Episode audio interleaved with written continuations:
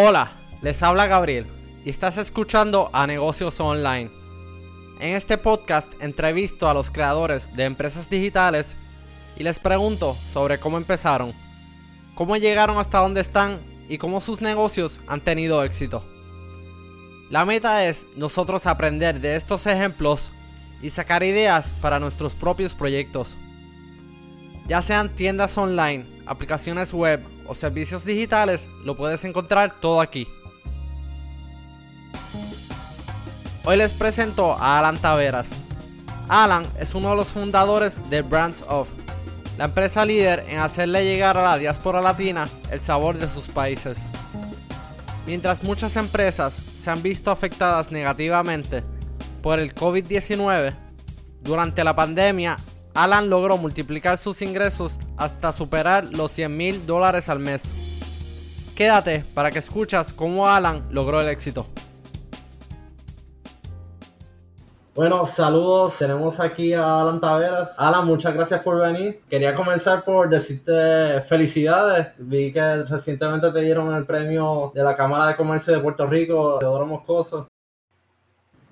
Gracias. Sí, no, gracias. Eh, mm, yo antes de que me lo dieran solo sabía que era un puente y sabía que había trabajado con Muñoz, pero me puse a leer mucho y es un tipo bien cool, mano, y tuvo que ver mucho con, Puerto Rico y con el crecimiento que tuvo eh, como economía. Definitivo, yo también este, lo tuve que buscar en Wikipedia. es que en Puerto Rico solo lo conocemos como un puente. Sí, definitivo. El puente para el aeropuerto. Eh, eh, Alan, puedes presentarte breve. Sé que tienes una carrera bien larga, hay mucho que hablar aquí, pero si te puedes presentar brevemente, eh, especialmente tu trabajo en sí. Mi nombre es Alan Tavera Sepúlveda. si no digo Sepúlveda, mi mamá se pone celosa. yo tengo un background de mis estudios en publicidad y después hice un cambio 360 y me fui a estudiar negocios con una concentración en sistemas de información en la Universidad de Palermo en Buenos Aires, Argentina, donde viví durante dos años, 2010-2012, y de verdad ahí fue que, que aprendí eh, y tuve la primera experiencia de lo que es un ecosistema digital, lo que son los startups. En el 2010 en Puerto Rico eso no existía eh, y Argentina estaba mucho más adelantado. Eh, llegué a Puerto Rico en 2012 y junto con mi hermano empezamos a hacer diferentes proyectos para, para emprender. Eh, lo que nos mantenía hasta, hasta el momento era una agencia de, de, programación donde nosotros tercerizábamos proyectos digitales de agencias de publicidad de Puerto Rico y para que la gente que no es de Puerto Rico tenga un contexto, las agencias de publicidad en Puerto Rico eh, trabajan con un presupuesto bien limitado, entonces no pueden pagar lo que gana un programador en Puerto Rico, que te puede hablar de 40, 50, 60 la hora para arriba. Entonces van a Latinoamérica, subcontratan, buscan mano de obra, programación más barata y se los revenden a sus clientes. Y así fue que nosotros empezamos junto con el equipo nuestro de Argentina, que, que es parte de Brands ahora, mi CTO vive en Buenos Aires. Eh, en el 2014 vimos una oportunidad bien interesante eh, en Puerto Rico, para que no saben, lleva durante 10 años en una crisis económica, una depresión económica. Eh, vamos en negativo durante los últimos 10 años los indicadores de crecimiento de lo que es el PBI eh, y eso ha hecho que miles y millones de puertorriqueños se hayan ido de la isla el puertorriqueño, a diferencia de los otros países de América Latina, pues tiene la facilidad de entrar a Estados Unidos con su licencia de conducir, porque somos ciudadanos de Estados Unidos, por lo que hace bien fácil un boleto de 100 dólares en la aerolínea JetBlue o cualquier aerolínea, tú puedes llegar a Estados Unidos y muchas personas han, han escogido ese camino. Como mi hermano, que es mi cofundador y yo, estudiamos fuera, tuvimos la experiencia de, de estos famosos en inglés se llama Care Package, pero para que tengan una idea, y esto pasa en todos los países de América Latina, lo hemos visto, las mamás de los latinos, como le encanta eh, ser, como decimos aquí, enseñar a sus hijos, le envían una cajita por correo con café, adobo y todos los productos que no se consiguen o que son difíciles de conseguir allá. Y nosotros habíamos tenido esa experiencia y, lo que digo fue una oportunidad específicamente en Puerto Rico, porque de momento hay un mercado de 6 millones de personas allá afuera que van a extrañar a la isla. Y empezamos con branzapuertorico.com. Eh, escogimos el nombre en inglés, que mucha gente nos pregunta, por el simple hecho de que en Puerto Rico la gente que ve algo en inglés piensa que es mejor. Y eso pasa en muchos países de América Latina. Y ahí empezamos a crecer y nos dimos cuenta que que la oportunidad no eran 6 millones de puertorriqueños, sino la oportunidad era en 29 millones de hispanos que compran en línea de los 59 millones de hispanos y por eso eh, lo que se llama hispanos en los Estados Unidos o US Hispanic es el mercado o la economía eh, de minoría más grande, más que los negros y que los asiáticos. Y entonces empezamos a dedicarnos a tratar de servirle a esa población. Excelente, eh, tremenda introducción y la que lo están escuchando saben que tenemos muchos temas interesantes por cubrir, pero quería eh, echar hacia atrás y comenzar al principio. Este, sé que tú tuviste una chispa empresarial eh, bastante de emprendedor, bastante temprano, este, que comenzaste organizando parties de reggaetón. Nada, si nos puedes hablar de, dónde salió eso y cómo que aprendiste. Yo tengo la, yo siempre digo, el honor y la oportunidad de ser la generación que creció junto al underground, que ahora se escucha, que se llama reggaetón, o es género urbano, pero lo que ahora mismo es un fenómeno mundial, cuando yo estaba creciendo en cuarto, quinto, sexto grado, era algo que en Puerto Rico hasta el gobierno trató de hacer ilegal. Entonces, mm, algo, algo que fue particularmente en mi posición, eh, yo fui a, gracias a mi mamá, que se esforzó, consiguió becas, yo fui a colegios que son colegios bien exclusivos, bien caros en Puerto Rico, donde quizá ese género o esa música era una música de, del pueblo y de la calle, pero en los colegios bien bien fresita desde que yo fui, pues esa, música era algo bien no, pero en mi caso, creciendo y ya cuando ya yo estaba en el 2004, que fue cuando yo empecé a hacer los paris, eh, pues básicamente se me cruzaron dos ideas. Uno, toda mi vida me han contado janguear, yo me, me, encanta la fiesta y me encanta el reggaetón y siempre, siempre eso ha sido parte de mi personalidad y no tenía chavo en ese momento, no tenía dinero, estaba bien pelado. Eh, so, lo que pensé es, si yo hago los paris, pues yo no tengo que pagar la entrada y voy a hacer chavo. Y por alguna razón era menor de edad en ese momento, tenía 16, 17 años, convencí a mi mamá que firmara un contrato por mí y lo primero que hice empezar en mi vida fue contratar a un rapero que se llama Yomo a que fuera una fiesta y yo pues rompió esa fiesta, era una discoteca que estaba súper llena, había filas, yo era un, una bolsa de nervios, mi mamá estaba cobrando la entrada porque yo ni podía bregar con el dinero, pero ahí fue que empecé. Y desde ese entonces tuve un lapso que trabajé en un restaurante como mesero, que me ayudó mucho, pero siempre me he mantenido yo a través de, de mis esfuerzos empresariales, nunca he tenido esa esa experiencia de trabajar en una compañía, entonces siempre he sido una persona que está inventando a ver qué puedo hacer y a ver, siempre digo que, que mi trabajo es cómo yo puedo de una manera creativa sacar el dinero del bolsillo de alguien y ponerlo en el mío. Eso, eso es un poquito para resumir como mi perspectiva del empresarialismo. Eh, jugando por, por cómo fue esa fiesta, parece que tienes bastante talento innato con eso. y es que estaba bien pegado, acababas de sacar Déjale caer el peso, o sea, estaba bien pegado, era bien fácil. Encontraste una demanda en el, mercado que no se había explorado. Este, Llevé a los, a los reggaetoneros hardcore a los come de colegio. Em, estudiaste en Sagrado Corazón, este, publicidad, si no me equivoco. Eh, ¿qué, qué, ¿Qué has aplicado esas experiencias a través de tu carrera, especialmente en proyectos empresariales? Sí, el Sagrado fue bien interesante porque también yo creo que, que si algo se ha repetido a través de, de todo lo que yo he hecho es que en el momento que entré ha sido antes de la curva de, aceptación. Todo el mundo sabe que en los negocios y en las tecnologías están lo que se, le llaman los early adopters, o las personas que entran primero a, probar esa tecnología. Y cuando yo estaba estudiando en Sagrado Corazón, en Puerto Rico es la mejor universidad en cuestión de publicidad. Eh, estaba empezando las agencias de publicidad locales, lo que son los departamentos de publicidad digital. Entonces, en mi tercer año en Sagrado Corazón, eh, se empezó a hacer el, la carrera de publicidad digital.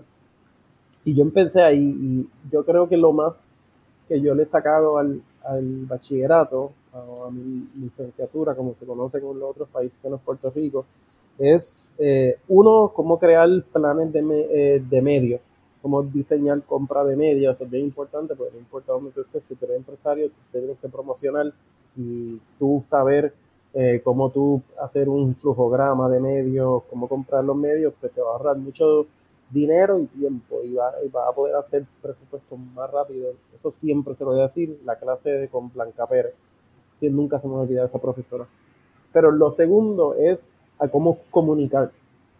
Y eso lo aplico en Brands y en todo lo, lo que yo hago. La única diferencia de Brands, que no fue el primer e-commerce de marcas locales, el primero fue el carrito.net, y ahora hay muchos, eh, Antojo Boricua, Libro 787 y otros, pero la diferencia nuestra es que siempre hemos sabido el valor de una marca y el valor de contar historias. Entonces nosotros no vendemos productos online, nosotros contamos la historia de los emprendedores y, ese, esa apreciación por, por la publicidad, por contar la historia y, y por simplemente elevar lo que es una transacción de bienes y servicios por dinero, el contar esa historia, eh, siempre lo aplico a todo lo que hago, desde si me voy a parar a dar una charla a unas personas o si voy a simplemente hacer un lanzamiento de un nuevo producto. Yo creo que esa, esa parte es clave. Eh, mucha gente que quiere eh, empezar un negocio, especialmente si es una persona técnica, quizás le descarta valor a, a la parte humana, a la parte de comunicación, pero a veces esto, la parte de comunicación es más importante y, más retante que la parte técnica. Eso que estás diciendo, y, no sé si vamos a hablar más adelante, pero para mí es, lo más esencial de todo, y te cuento.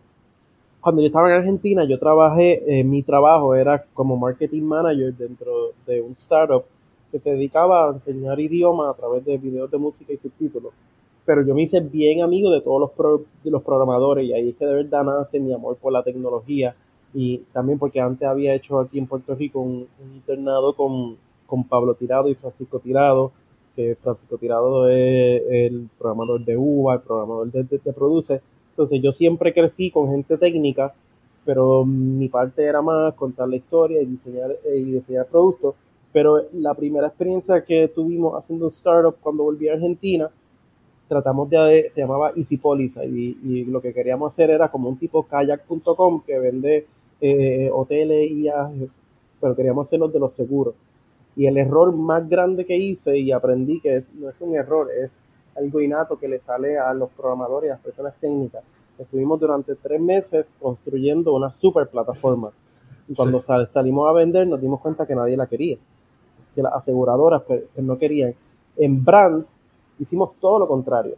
Nosotros armamos una un fanpage de Facebook, hicimos toda una campaña que íbamos a hacer la plataforma número uno para los productos locales y salimos a venderla y anunciarla sin haber que escrito una línea de código. Y ahí es que entra el ciclo de, de Lean Startup, que primero uno tira un, producto, uno aprende la retroalimentación del mercado y ahí es que uno va añadiéndole eh, features o amenidades a ese producto. Entonces, creo que es bien importante y, veo esto mucho porque trabajo mucho con técnicos. Los técnicos quieren hacer algo perfecto porque son ingenieros y, eso así piensa un ingeniero. En mi caso yo prefiero venderlo y después hacerlo. ¿Qué, qué tú dices a la gente que, que quizás te escuche, o esto yo lo he escuchado muchas veces, que tú le dices eh, algo por esa línea, entonces te dicen, ah, yo me siento incómodo con vender algo que no existe, o me siento incómodo de hablar esto que, pues, que no, no, tiene ni una línea de código, no es, no es físico. ¿Qué, ¿Qué, tú le dices a esta gente? que ¿Por, por, qué, por qué esta ruta es más eficiente? No es que más eficiente, yo he tenido problemas de que yo te vendo un sueño y me lo compran y después no sé cómo hacerlo. Y, me, y me, doy un tiro en la pata. no es tan eficiente y no estoy diciendo que mi, que mi manera es la mejor manera. Mi manera es la manera que a mí me funciona porque yo no soy un ingeniero, yo no soy una persona técnica. Yo creo que de verdad es donde se encuentra e, ese punto mágico o el magic spot es el balance siempre tienes que tener el, conocimiento por lo menos técnico y mi MBA me, me, ayudó mucho. Yo estudié un MBA de una maestría en negocios con una concentración en IT Management. Cuando enseñan IT Management no es tu programar, es tu saber cómo trabajar con los programadores. Entonces, yo entiendo los procesos y yo entiendo cómo funciona la estructura de, de, un, de un código y, y sé qué se puede hacer y qué no se puede hacer. Entonces, ya ahora con mucha experiencia, pues yo puedo inventar y después sé lo que puedo vender.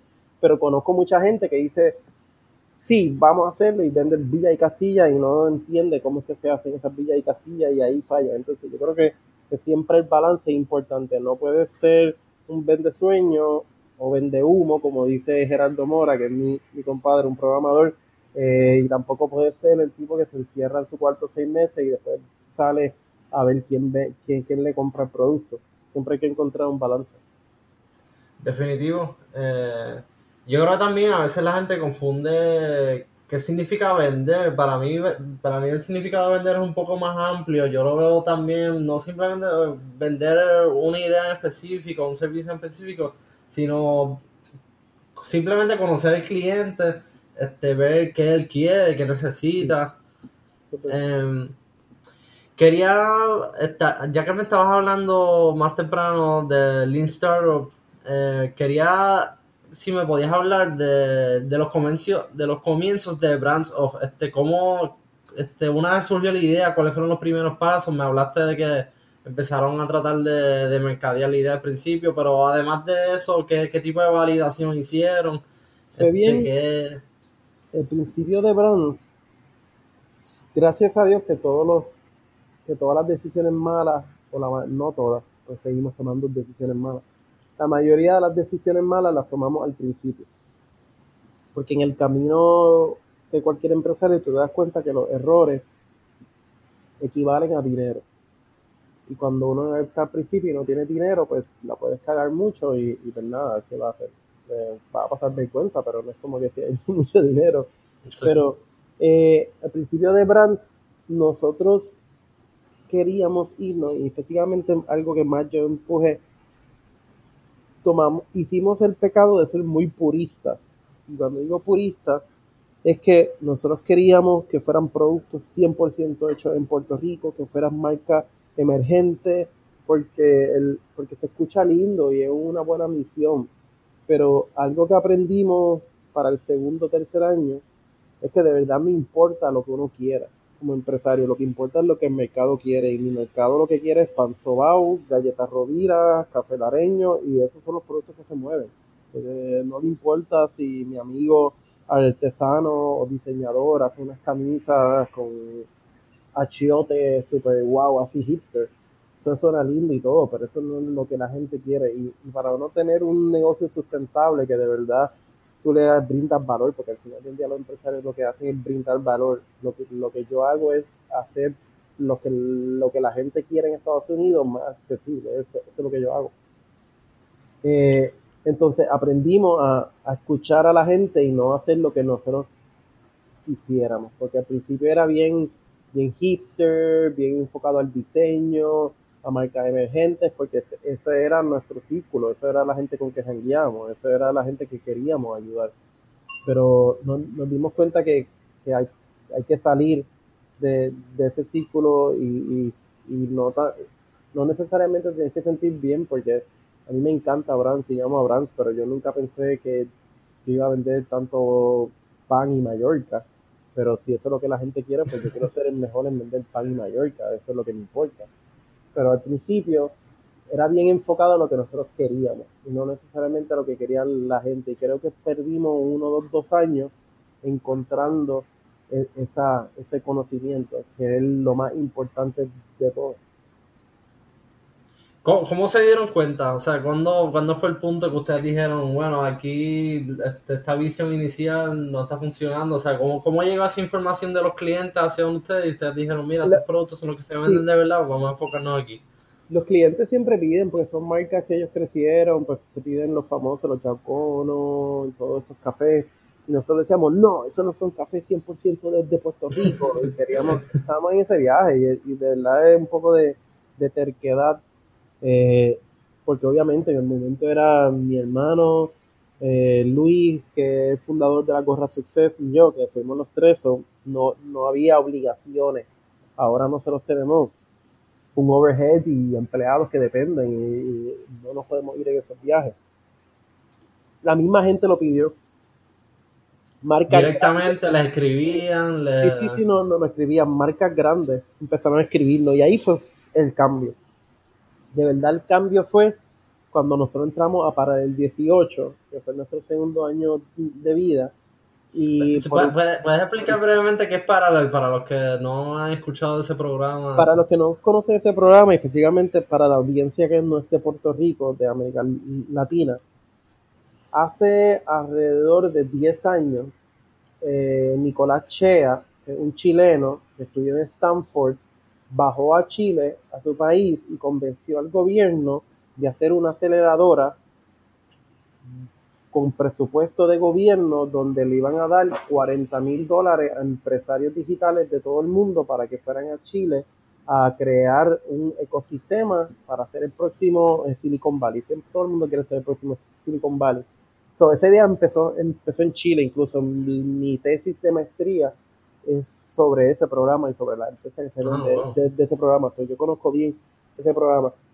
Incluso cuando ese programa se hace bien famoso, muchos gobiernos de, la región empiezan a replicarlo. Paralel nace bajo la, bajo aquí, no me recuerdo en qué año, pero fue cuando Alejandro García Padilla estaba. Él llama y trae a, a un chileno que fue uno de los, de los managers que empezó este programa Sebastián Vidal lo trae a Puerto Rico para que replique ese programa.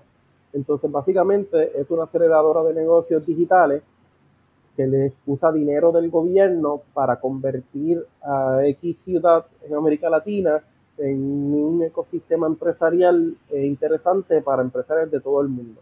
Te dan 40 mil dólares, no te piden participación o equity y tienes que estar cinco meses pasando todo el programa. Ahí nos dimos cuenta dos cosas bien importantes. De una, de que teníamos que parar de pensar en bronce Puerto Rico, porque de verdad, si en un futuro alguien iba a comprar o esto iba a ser algo bien interesante, pues 6 millones de personas, pues, pues, no es divertido. Es fun, pero no es divertido. Cuando tú dices que el mercado son 60 millones o 30 millones que son los que compran online, pues se convierte un poquito más interesante. Y dos, que el, más allá de nosotros simplemente ser una tienda online que siempre a estar atrás de, Amazon, porque la gente que vende productos locales monta su tienda en Amazon, es que nosotros teníamos la oportunidad de, de de verdad contar la historia de la diáspora o de los puertorriqueños que viven en los Estados Unidos y los latinos a través de la data. Y por eso es bien importante para nosotros cómo nosotros recolectamos data y cómo nosotros contamos historia y hacemos perfiles de clientes con la data que conseguimos. Y ahí empezamos a, abrir los otros mercado. Excelente. Eh, ¿cómo, fue la experiencia de, de Parallel? Y, un, un, paréntesis, antes de Parallel, ¿cómo, este, ustedes están, ¿cómo están financiando la empresa? ¿Estaban haciendo freelancing? ¿Era sí, la agencia que te dije que utilizamos para correr los proyectos de, eh, de las agencias de publicidad financiaba Brands. Ok, ok. Y una vez entran a Parallel, ya ahí se van a tiempo completo. Ahí es, que sí, ahí es que nos dimos cuenta que para que esto funcione hay que dedicarle 24 horas y 7 días a la semana de, pensamiento y de corazón al proyecto. Tengo entendido que también participaron del programa Enterprise de Puerto Rico, otro programa de para empresarios. Este... En Guayacán Enterprise y también en Mass Challenge, que eh, de Estados Unidos. ¿Cómo, ¿Cómo, comparar los diferentes programas este, que, aprendieron en cada uno? Este, ¿qué, experiencias tuvieron con inversionistas? Sé que ya, ya tienen este, bastantes inversionistas. Nosotros es bien diferente y, y no es no es que uno mejor que el otro, yo creo que uno responde mejor a ciertas empresas que a otras. Nosotros pasamos por Parallel primero y Parallel tiene una misión internacional. Guayacán tiene una, una visión bien local. Los jueces o los inversionistas que trae Guayacán pensaban que nuestro negocio no valía la pena. Los de Parallel se enamoraron de nuestro negocio y conseguimos capital fuera y eso nos ayudó después a conseguir un millón, pero lo, yo tuve jueces en Guayacán que me decían, tú estás perdiendo tu tiempo queriendo hacer esto en otros países. Eh, entonces, por ejemplo, si tú tienes una empresa de comida, Enterprise de Guayacán es, lo mejor para ti. Pero si tu empresa es como una empresa como la mía, de, de retail, e-commerce, digital para afuera, pues lo mejor es para los equipos que manejan ambos programas son excelentes. El capital humano que hay detrás de ambas organizaciones es, lo mejor que hay. Están haciendo un buen trabajo en Puerto Rico. Pero, de nuevo, no, si yo te hago una comparación por la naturaleza de brands, pues voy a decir que una nos ayuda más que la otra. Pero conozco otras empresas, por ejemplo, Tortilla Toña Lola, eh, Amasai, todos estos food related products, Bite, quizás le gustó más ir a, ir a Enterprise que a Parallel. Cada uno le saca lo que le saca dependiendo de la naturaleza de la empresa. Ok. Este, eh, dentro de Parallel y los, distintos programas, ¿cómo, ¿cómo fue evolucionando o sea, estas primeras etapas del negocio, o sea, cuando, cuando ustedes empezaron, por ejemplo, a obtener el primer cliente, los primeros clientes reales y cómo consiguieron esos primeros clientes? Lo, la suerte de Brands es que el mismo día que lanzamos la gente compró. Siempre el, oh, el client siempre ha sido rápido. Por ejemplo, lanzamos la semana pasada Brands en Guatemala y ya tenemos alrededor de cinco compras que es más de lo que tuvimos la primera semana en, en de Puerto Rico, igual con México, igual con los otros. esa parte es fácil. La parte que es bien difícil es la parte de marcas que todo el mundo conoce porque se venden en un supermercado. Y ahí es que de verdad tú rompes y tú puedes empezar a ver 40 órdenes por día, 30 órdenes por día. ¿Por qué? Porque son productos que la gente está buscando mucho. Y en los países latinoamericano, incluyendo Puerto Rico, que eso es bien, la, latinoamericano, si tú no eres hijo de alguien importante o si tú no vienes de una compañía importante, las compañías grandes no te van a contestar y no te van a hacer caso para nada. Nosotros empezamos a hacer caso porque empezamos a salir en el periódico. Y, ahí, pues, las marcas quieren eh, como sponsor y, y, salir en el periódico. So, siempre la parte, porque yo tengo dos clientes, mi cliente que me compra en el website, pero de verdad mi cliente es la marca. Cada vez que yo traigo una marca nueva, ella me compra un plan de publicidad, eh, ellas son los que me traen clientes, por ejemplo, empezamos ahora con los sidrines hace dos meses, ahora con Rico Mini y los brazos gitanos, que son productos que mueven un montón. Eh, y las marcas, como yo soy un marketplace, para en español marketplace es un, un, mercado abierto, entonces yo no vendo productos de brands, yo vendo productos de otras marcas y si yo traigo las marcas y los productos que la masa quiere, la masa viene donde mí. Entonces ese siempre es, es la lógica nuestra, cada marca importante trae un grupo importante y ahí es que nosotros jugamos. Y estas marcas, como supongo que algunas simplemente te llamaron, ¿no? Pero como este, otras marcas así grandes, ¿cómo las han conseguido? ¿Cómo fue el proceso de, pues, de venderle la, la, la ilusión de, y la visión de, de brands? Hay, hay sus outliers y hay sus marcas que, que piensan bien digital y están pensando de aquí a 20 años y a mí me toca ir siempre en cualquier entrevista o lo digo, Rovira para mí es la, es la marca que, que pudo ver la oportunidad antes que la otra. Rovira fue, Rovira y Filler fueron las primeras marcas en Puerto Rico en entrar y, dieron la oportunidad. Básicamente Rovira se sentó con nosotros, nos dijo, mira, esto es lo que yo quiero hacer, esto es lo que yo creo que se puede hacer con ustedes y diseñamos un plan juntos y, y por eso es la marca eh, overall, tiene más productos, hay otros productos que venden más, pero la marca con todos los productos que más vende Rovira es por eso, porque entiende el canal y sabe lo que le puede sacar del canal. Hay unas marcas que no le importa si yo vendo online o si yo me pongo a vender el, producto en, la, luz aquí al lado de un de casa, lo que quieren es vender y me tratan a mí como si fuera un kiosquito de, la esquina.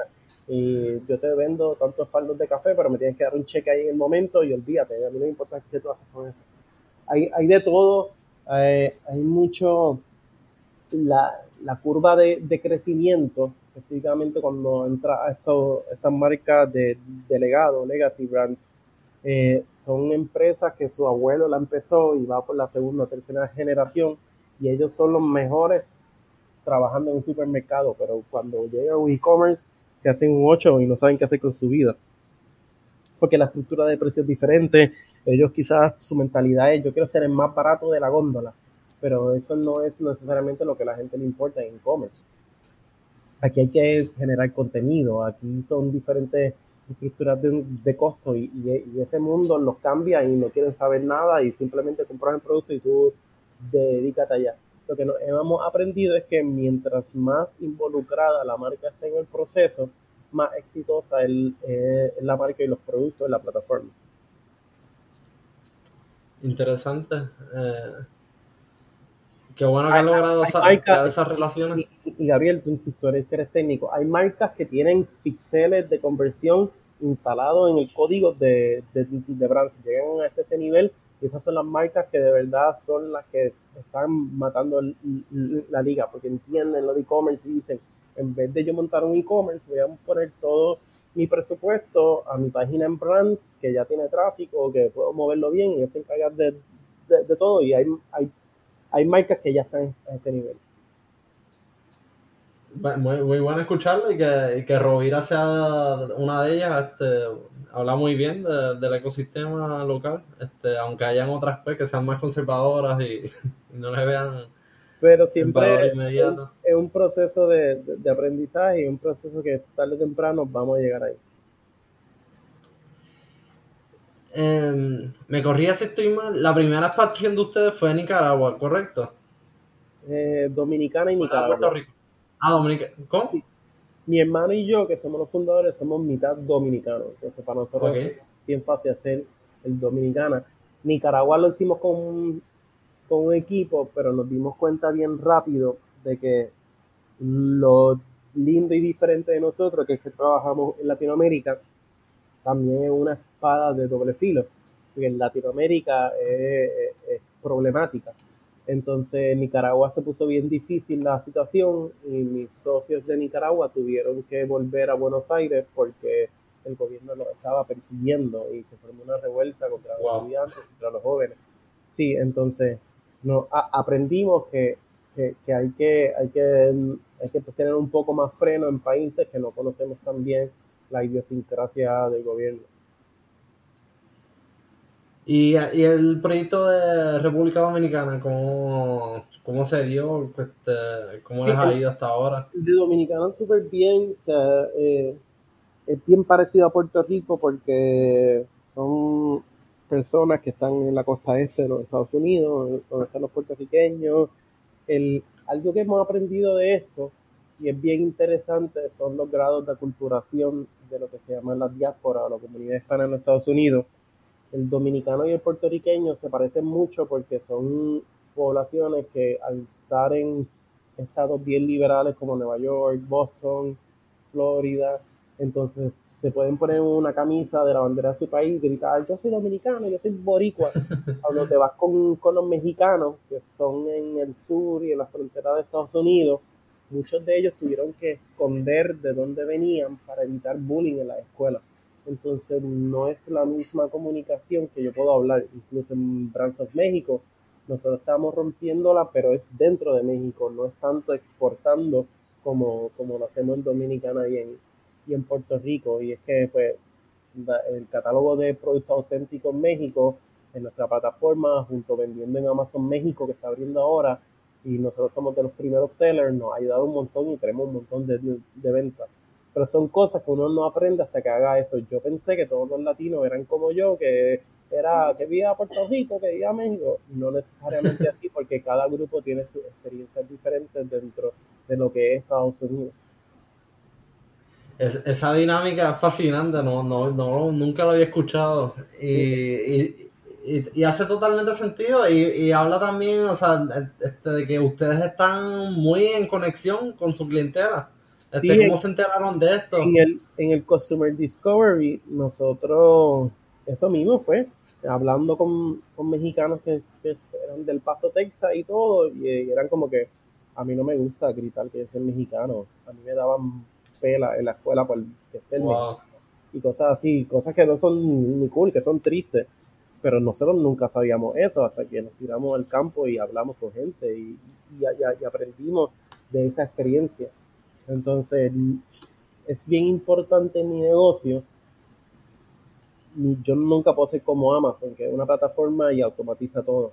Yo tengo que tener un componente humano bien fuerte en cada mercado, porque hay una conexión humana y hay una persona que le habla a las marcas, hay una persona que contesta el teléfono al cliente que está molesto o que no dónde está el paquete y, esa parte humana es una ventaja competitiva que quizás mucha gente que es técnica lo mira como que, pero porque tú haces eso? Eso no hace sentido, pero mi negocio hace sentido, porque yo estoy trabajando con gente que necesita eso.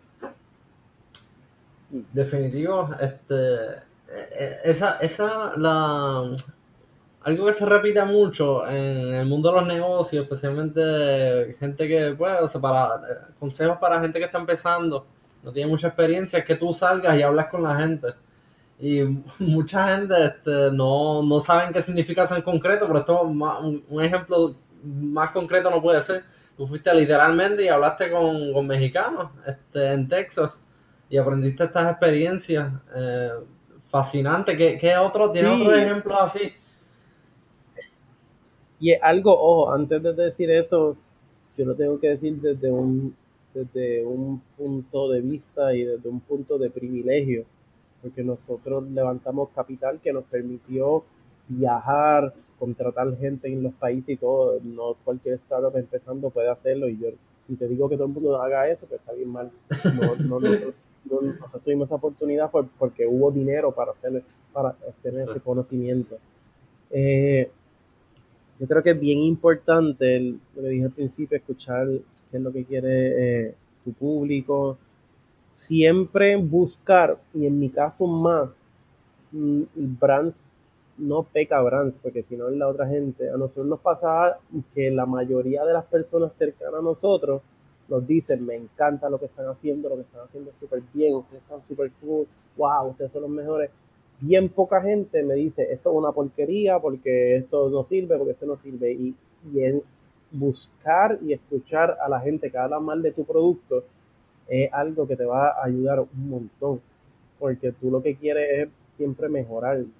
Si tú me preguntas, Brands ahora mismo está un 50% de lo que yo quiero que esté. Eh, y han pasado seis años, ahora se cumple el próximo mes. Entonces, siempre tener ese ojo de, de, buscar los negativos para arreglarlo es bien difícil, porque mucha gente cree que su compañía es su bebé yo tengo amigos que son empresarios y yo le digo, mira, tu helado sabe malo. No, tú no sabes lo que estás hablando, bla, bla, bla, y todo eso. Es, gente que, no tiene una buena relación con el feedback. Ah, yo creo que, o sea, que esto requiere cierto grado o bastante eh, humildad, en el sentido de que, pues sí, tienes que estar dispuesto a escuchar la crítica, aceptarla, y escuchar lo que dicen los clientes y aceptarlo. Este, si no les gusta lo que estás haciendo, al final del día tú que, quieres es proveerle valor al cliente. Eh, tengo entendido que se están moviendo, se están expandiendo al área de, de fulfillment, la parte de, de ustedes, este, tomar su infraestructura de entrega, eh, de, de, preparar paquetes este, y proveer eso como un servicio a otras empresas. Este, ¿cómo, cómo, ¿Cómo ha sido esto? Este, ¿cómo, cómo están compitiendo en, esta área que, tiene tanto potencial ahora? Ese fue un invento que de verdad surge. quizás tu audiencia no, no, no sabe prácticamente sino el de Puerto Rico, pero en 2017 Amazon estaba compitiendo o buscando que los ciudades y los estados compitieran para ver quién se llevaba eh, su próximo centro de distribución en ese momento pasó Huracán María y pues Puerto Rico pues no se lo llevó porque obviamente no podía llevarse. No, no, no, hubiera sido una buena decisión de negocio armar algo aquí de, Amazon. Pero nosotros nos dimos cuenta, uno, que había una oportunidad porque el e-commerce estaba despertando fuerte en Puerto Rico, el gobierno estaba haciendo a través de la Cámara de, de la Compañía de Comercio y Exportación lo que se llama Monta tu tienda online, que iba por todo Puerto Rico haciendo charlas para que la gente abriera su Shopify. Empezamos a ver que se iba a crecer un montón, pero donde la gente siempre se cae en lo que es e-commerce y lo que la gente de e-commerce sabe después de un tiempo dónde debe estar el negocio en el fulfillment, el cumplimiento de órdenes yo, le pregunto a mis amigos que tienen e-commerce y a gente que, que, hablo y le digo, ¿cuánto a ti te cuesta enviar una orden? Siempre me dicen lo que cuesta el, el shipping. Nunca la gente piensa lo que es la caja, el bubble wrap, el tape, el, flyer y todo, todos los costos asociados que son los que de verdad van en contra de, de tu ganancia y de verdad te dejan saber si tú estás haciendo chavo, si estás quemando chavo. Entonces, por, por la misma naturaleza de, de cómo es Brands y como siempre hemos sido nosotros, en Puerto Rico dice cara de chuga, pero yo le escribí un correo, me recuerdo todavía, estaba con mi esposa hablando y montamos una presentación bien rápido y enviamos un correo al quien era secretario eh, y director ejecutivo de la compañía de comercio y exportación diciéndole, olvídate de Amazon, vamos a hacerlo con Brands y nosotros vamos a hacer un fulfillment center. Eh, otra de las cosas que vendí antes de hacerlo. y, y, cayó, después de ocho meses de, negociación, de atrás para adelante, pues cayó porque yo creo que, que no es una idea loca, yo creo que hay un mercado y ya lo demostramos que hay un mercado bien, grande para eso y, una necesidad y con esa partnership que tenemos con la CCE, pues nos permite generar unos precios competitivos. En Estados Unidos te puede salir un pick and pack en, no en Estados Unidos, en Fulfillment by Amazon, FBA, un pick and pack te sale y un, completar una orden 4 dólares. Yo lo doy aquí a 2 dólares. yo estoy compitiendo por abajo de lo que hace Amazon, pero es porque tengo un, partnership con la compañía de comercio y exportación de, Puerto Rico para hacerlo, porque tenemos un contrato firmado que tienen que hacer servicio a bajo costo para las pymes de Puerto Rico que tengan e-commerce y, así es que podemos competir. Yo creo que mucha gente eh, escucha, que quizás no sepa ya que está funcionando el negocio, que existe, eh, hubiese dicho quizás, ah, este, en ese espacio está Amazon, ¿cómo tú puedes meterte ahí? O otra cosa que yo escucho muy frecuente es, ah, ya eso existe porque yo voy a hacer lo mismo. Y yo creo que aquí tú estás demostrando, o sea, que, que tú sí puedes este, construir alternativas que son exitosas, generan ganancias, este, yo, yo, creo que hay, grandes empresas por ejemplo, mucha gente, ahora que Amazon está haciendo los vuelos a Puerto Rico, yo creo que, y me dicen, pero no tienen miedo que te, que, que te tomen el negocio. Creo que son cosas bien diferentes. que conoce y vende en Amazon, porque yo vendo en Amazon yo, sabe que hay productos que simplemente nunca van a vivir en Amazon porque FDA no lo acepta, porque se mueren en el producto en 15 días, como lo de Pan por eso nunca puede ir en un, en un Amazon Fulfillment Center eh, Amazon, yo compro en Amazon, yo compré tres libros este mes y me entregan en 25 días. Yo tengo clientes que se quejan porque yo me tardo 7 días. Y, como que yo, pienso, ¿tú has comprado en Amazon? Amazon se tarda para Puerto Rico. Amazon no trabaja productos que no tienen UPC code, que es el número que va abajo del, del código de barra. Amazon no trabaja productos que no duren más de 6 meses. Ahí Amazon no te va a recoger el teléfono y hablar contigo personalmente. Entonces hay un espacio bien grande que Amazon, por lo monstruo que es y por lo grande que es, no, no le interesa ahí. Y quizá ahí es donde uno compite. Y la gente que dice que porque tú vas a hacer eso, pero otra gente lo hace, pues porque existe Pepsi Cola, existe Coca-Cola. Eh, esa premisa de verdad es errónea y creo que es como una excusa de la gente para no hacer cosas. Definitivo, y yo creo que ajá, crecen estos gigantes y eventualmente pues son tan y tan grandes que hay sitios, espacios en el mercado que, ellos ni lo pueden ver. Eh, y, tú, y tú siendo más pequeño pues tienes ciertas ventajas que puedes identificar problemas que ellos ni, ni saben que existen. Claro que sí. Eh, quisiera que si pudiese, para darle una idea, ya hemos hablado bastante o sea, del pues, del, éxito de ustedes, este, pero quisiera, si puedes compartir algunos números concretos eh, de, de, cómo está, del estado de su negocio ahora, este, cuánto están generando. Eh, algo, bien, pues, algo bien interesante, y lo comparo porque estamos viviendo una etapa COVID, para que tengan una idea, nosotros en febrero, y el que sabe de e-commerce sabe que es un negocio bien, bien de temporada, bien seasonal. Noviembre y diciembre explota y ahí es donde tú haces 30% de, de, tu ganancia, lo que es enero, febrero, marzo, abril, cae ridículamente y vuelve a subir para Día de las Madres, Día de los Padres y, esos puntos. Nosotros en, en febrero hicimos en Branson, Puerto Rico, 300 órdenes. En marzo hicimos 700 órdenes porque empezó COVID. En abril hicimos 1700 órdenes. En junio hicimos 1500 órdenes, pero ahí también cayó un, contrato con una aseguradora que nos está pidiendo desde la última semana de, mayo y después sucesivamente cada dos semanas en junio mil cajas de, de, producto, entonces estamos hablando ya, dije 1500, son 2500, este mes vamos a llegar casi a las 4000 órdenes, entonces es un crecimiento bien loco exponencial de ir de 20 mil dólares al mes sobre 100 mil dólares un mes en revenue. Pero estamos, estamos viviendo en un momento que, que no es real. El, el, truco ahora y lo que va a decir si la somos exitosos es si nosotros podemos mantener esto y no que sea solamente un crecimiento por el COVID y caiga en picada. Y creo que eh, un buen servicio a los clientes, buena oferta de productos, y overall siendo una buena compañía, la gente que nunca había pensado en probar un e-commerce y lo probó y tuvo una buena experiencia con nosotros, pues va a seguir. Entonces vemos que, que este va a ser la nueva norma y sin contar pues todos los países que están volviendo a cerrar por el COVID y eso hace que automáticamente exploten todos los e-commerce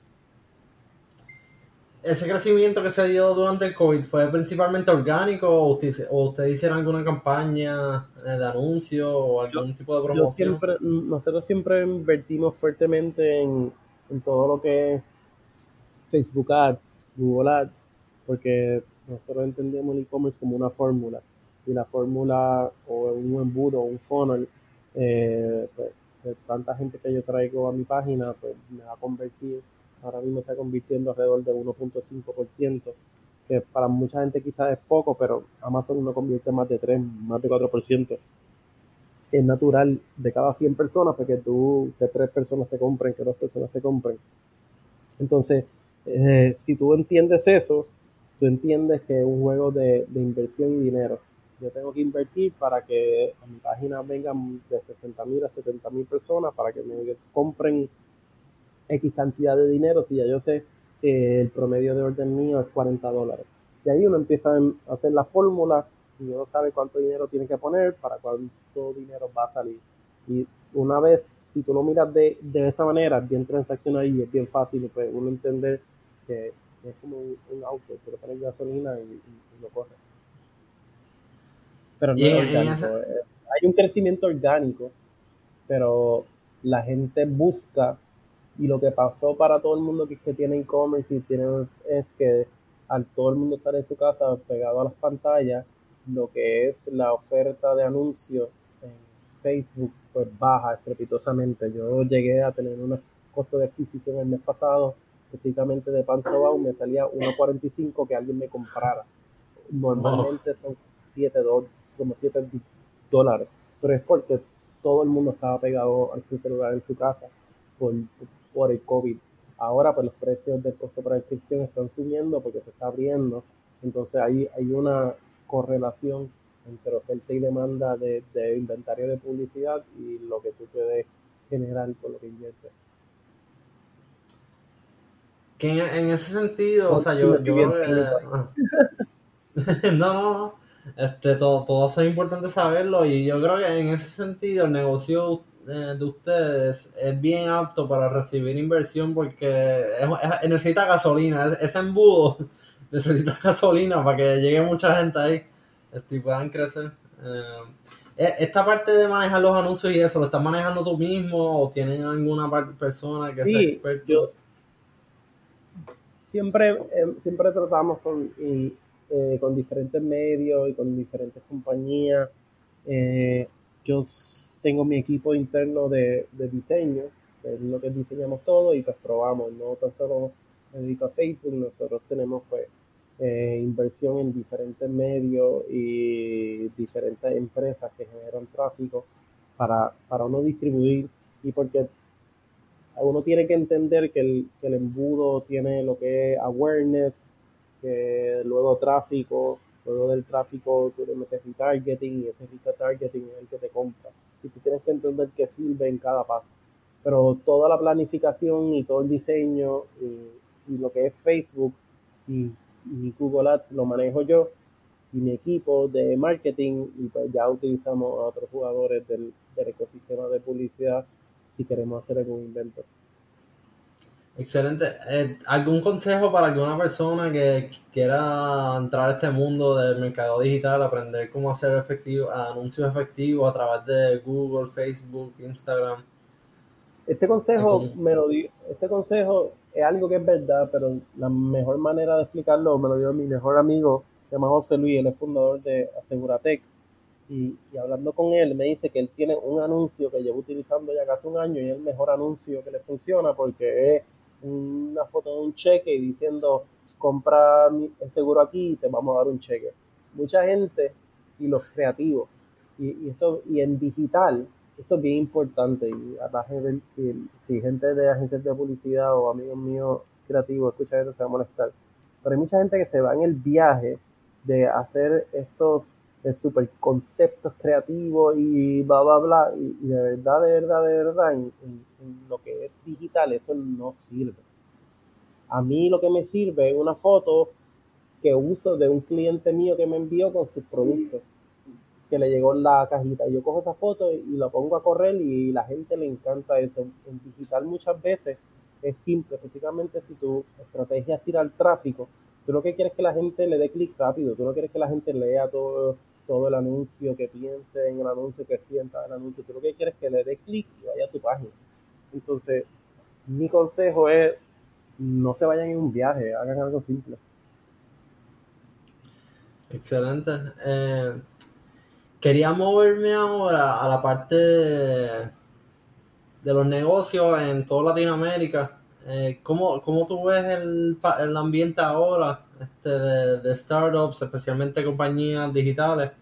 ¿Y qué tú crees que hace falta para que pues, aparezcan esas grandes empresas eh, latinoamericanas este, que, jueguen en el, el mercado global?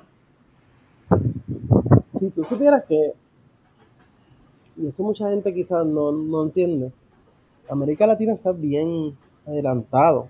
Puerto Rico es de los países que están más atrasados en cuestión de ecosistemas empresariales digitales.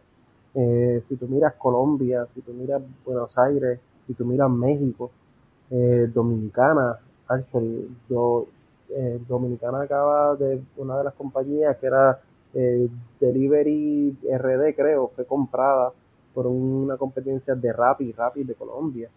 Entonces, yo creo que más allá de, dar un consejo a América Latina, yo se lo diría a Puerto Rico y es ponte las pilas porque te pasaron el rol hace tiempo. Definitivo, llegar, aquí al ecosistema le falta mucho, pero también bueno, estoy muy contento de que... Sí, está creciendo y, y el último, por ejemplo, hace seis años yo nunca pensaba que lo que nosotros hicimos se podía hacer. Y se ha hecho gracias a que el ecosistema ha crecido. Eh, entonces sí ha crecido un montón, pero el puertorriqueño peca mucho de, de, decir, no, que, que le falta América Latina y muchas veces lo que tenemos que hacer es mirar qué está haciendo América Latina para nosotros copiar. Definitivo, bueno, el, Startup Chile es, eso mismo, este, nosotros importamos esta, iniciativa de Chile y eh, se transformó en Paralel 18, ha sido muy exitoso. Eh, tremenda iniciativa de, de, la administración García Padilla. Eh, también has estado envuelto con trabajo comunitario, este, sé que, que eh, trabajaste con Stand Up uh, for Puerto Rico, Mentes Puertorriqueñas en Acción. Sí. Eh, este, ¿cómo, nos puedes contarle estas experiencias? Yo siempre, no siempre, pero yo quizás desde que llegué a Puerto Rico, he estado bien consciente de algo, y es que la, la manera, la única manera que hay movilidad social, cuando digo movilidad social es que personas pasen de una clase, eh, quizás que son clase baja, clase media o clase media, clase pobre, a través de la educación. Y no es que lo creo, es que lo viví. Mi, mamá nació en Cañito, que es un barrio pobre en Puerto Rico, y no, ella no fue pobre porque nunca pasó hambre, pero ella no creció como los chamaquitos que yo crecí en San Ignacio. Entonces, ella salió de eso porque fue la primera de su familia que fue a, a la universidad, hizo una maestría y se educó. Y ella quiso que sus hijos tuvieran la mejor educación posible y eso es la razón por qué mi hermano y yo estamos donde estamos ahora. Entonces siempre me ha, siempre he, querido y he pensado que, que, a través de la educación Puerto Rico se puede mover socialmente y por eso si tengo tiempo libre se lo dedico a, a cosas que tengan que ver con la educación y creo mucho que, que los líderes tienen que hacer eso. Creo que, que sí es importante tener un balance y descansar y todo, pero hay tanto trabajo que hacer que, que, que hay que hacerlo y, si no se hace, pues la gente que gobierna Puerto Rico se va a seguir gobernando y por eso es que estamos jodidos. Entonces, siempre, siempre me ha interesado cosas como MPA, que tenía que ver con jóvenes en universidad de educación, Instituto Nueva Escuela, Ahora estoy en la junta de la parada de Puerto Rico en Nueva York, trabajando específicamente con el programa de, de becas y, creo que en cualquier oportunidad que haya para elevar la educación de Puerto Rico, que es la que va a generar esa movilidad social, pues si tengo tiempo voy a estar ahí, si tengo dinero pues voy a, voy a donar ahí. Creo, creo mucho en, en, en la responsabilidad ciudadana, en dar más allá de, de, de, lo que me genera mi cheque y ya. Hay que hacer más. Estoy, nada, estoy muy feliz que, que haya gente, con empresarios como tú, que están dando de vuelta y también simplemente estando aquí y desarrollando tu empresa, estás contribuyendo muchísimo a Puerto Rico. Eh, ¿hay, ¿Hay algo que, ya voy a ir cerrando, hay algo que no te haya preguntado, que quisieras discutir? Yo creo que tocamos las bases. Algo que siempre me gusta añadir en, cuando tengo la oportunidad de, hablar con otras personas y me voy a grabar, y es el, el tema del riesgo y, y, la relación que tenemos los puertorriqueños como personas, como empresarios y como país con el riesgo. Y, y muchas personas van a decir por qué, y, y, esto tú lo puedes ver en toda la esfera, lo ves en la esfera de pueblo porque somos un pueblo que nunca se ha decidido si, si quiere ser libre o no lo vemos en las esferas de empresariales porque mi mamá mismo me dijo, porque tú vas a hacer una empresa, vete a trabajar a una farmacéutica o vete a trabajar al gobierno, porque eso fue lo que se le enseñó a Puerto Rico. Lo vemos en, en el ámbito personal porque no nos atrevemos muchas veces a hacer las cosas que, que debemos hacer para alcanzar esa felicidad. Entonces, siempre, y, aprendí esto porque a través de mi papá, que es dominicano, que llegó a Puerto Rico y fue empresario, pues vi una manera diferente de, de hacer las cosas. Fui a, fui a Argentina, vi una manera diferente porque mi mamá pues sí, se fajó toda su vida trabajando porque sus hijos estuvieran bien, pero mi mamá toda su vida trabajó en el departamento de educación hasta que Fortunio la votó. So, so ahí, ahí, te da un poco de, de, de, una historia que es triste, pero te das cuenta de, de, cómo lo que tú pensabas que era seguro no es seguro. Uh -huh. y, y creo que el puertorriqueño y Puerto Rico tiene que, que parar ese, ese miedo que tiene en afrontar el riesgo. Creo que la relación con una relación sana con el riesgo alcanza unos frutos bien grandes porque la vida no te va a llegar a ti si tú no te arriesgas. Todo el mundo tiene que arriesgarse y todo el mundo tiene que poner en la mesa algo para perder para conseguir algo para atrás. Eso funciona el mundo. Entonces, siempre es importante para mí recalcar eso y que los puertorriqueños dejen de tenerle miedo a riesgo y que se, que se arriesgue.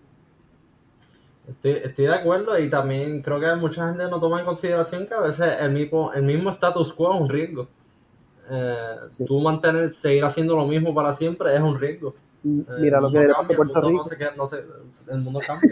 Mira lo que le pasa a Puerto Rico, que fue de los 80 a ser la economía más fuerte en América Latina, una de las economías más fuertes de América Latina, ahora ser de los países más con, menos crecimiento, por, por eso mismo, por no querer cambiar a hacer las cosas.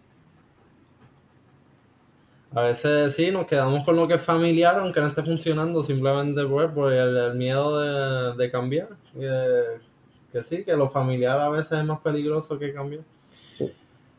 Eh, algún, si alguien está interesado en, este, en, desarrollar una empresa de e-commerce, este, ¿tú tienes algún consejo final? Este, cualquier persona que esté empezando ahora nuevo, de cero si está empezando desde cero, mi consejo es haz todas las loqueras y todas las malas decisiones ahora, porque más adelante que tengas empleados no las vas a poder hacer.